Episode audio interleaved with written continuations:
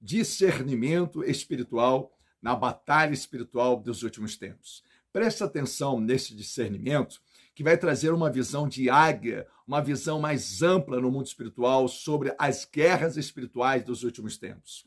Quando nós estudamos sobre anjos, querubins, serafins, seres viventes, né? Quando nós começamos a estudar essa hierarquia, você começa a identificar muitos princípios de batalhas espirituais. E é sobre isso que eu quero falar com você de uma forma bem simples. Vou pegar uma classe, por exemplo, a classe do, dos querubins, dos seres viventes.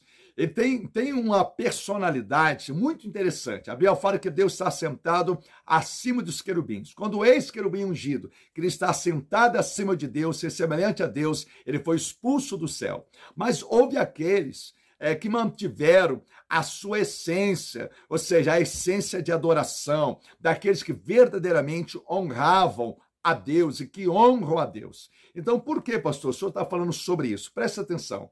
A classe dos querubins é, são classes de anjos relacionados à preservação da santidade de Deus. É só você observar lá em Gênesis, no capítulo 3, no versículo 24, eles guardavam o caminho para a árvore da vida. Quando você observa os querubins da guarda, existe característica muito interessante. Mas antes de eu falar dessas características, a Bíblia fala sobre a santidade. Lá em Isaías 35, no versículo 8, a Bíblia diz assim: E ali haverá bom caminho, o caminho que se chamará o caminho santo.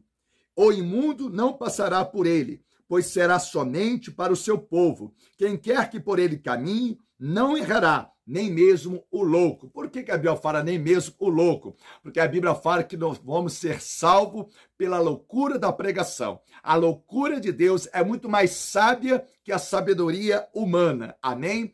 Então, quando nós observamos sobre a classe dos querubins que guarda o caminho da santidade, que preserva o caminho para a árvore da vida, eles têm algumas personalidades.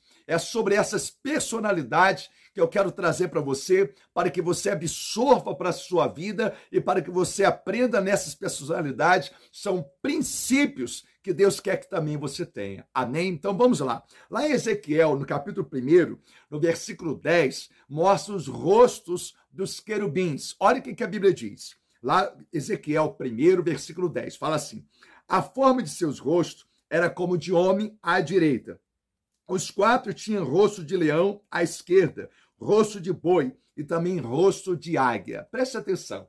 Rosto de homem, ou seja, a fragilidade, a necessidade que o ser humano tem. Nós temos a fragilidade e um vazio que só Deus preenche. Então nós temos que reconhecer a nossa dependência de Deus. Grava isso no seu coração. O próprio Senhor Jesus Cristo ele disse: "Sem mim nada podereis fazer". Mas a Bíblia fala também que os querubins, eles tinham um rosto também de leão. Está mostrando o poder, o domínio, a autoridade. Por isso Jesus ele oferece para nós poder e autoridade, a unção, a capacitação, vem de um fruto de um relacionamento diário com Deus. A Bíblia também mostra que os rostos dos querubins era como de boi. Eu começo a lembrar da calma e da mansidão de um boi. A Bíblia diz também sobre a força de um boi selvagem, que você terá uma força como de boi selvagem. Imagina, por exemplo, um búfalo. Tenta prender um búfalo num cercado, ele sai estourando tudo. Grava isso no seu coração. Um boi selvagem, ele não deixa ser dominado. Muitas das vezes, muito deles enfrenta leão.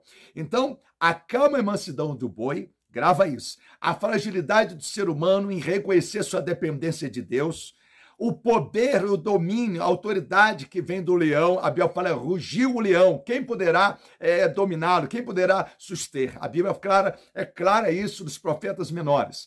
E a Bíblia fala também que os rostos dos querubins era como de águia, ou seja, você precisa ter visão. Inclusive, a Bíblia fala que espera no Senhor, renovarão as suas forças, subirão com asas como de águia, correrão, não se cansarão, caminharão e não se fatigarão. Quando Deus convida Abraão a olhar para os céus, olhar para as contar as estrelas dos céus e a areia da praia do mar, logicamente que Abraão não conseguiria. Então Deus estava falando para Abraão: Abraão, você tem que enxergar o invisível para conquistar o impossível. Então você tem que ter esse olhar. Você precisa ser um cristão visionário, não olhar somente para a questão presente, mas um futuro prometido por Deus. Ou seja, essas quatro visões que estavam no rosto dos querubins são personalidades que a igreja precisa ter para que ela possa estar estruturada nos últimos tempos, tanto emocionalmente, tanto espiritualmente. Ou seja, a calma e a mansidão do boi, a fragilidade, e, e nessa fragilidade reconhece a dependência de Deus, a autoridade e a unção que vem de Jesus Cristo sobre você e também é uma visão de águia, ou seja, tudo tem um tempo determinado. A igreja está sendo refinada na fornalha nos últimos tempos, mas Jesus ele diz: Eis que eu estarei convosco todos os dias, não te deixarei e não te desampararei. Que essa palavra venha trazer uma profunda reflexão no seu coração, uma confiança e uma esperança, e que você possa replicá-la e possa multiplicar, marcar os seus amigos e vamos juntos à nova Jerusalém celestial. Fica na paz de Cristo e que Deus abençoe.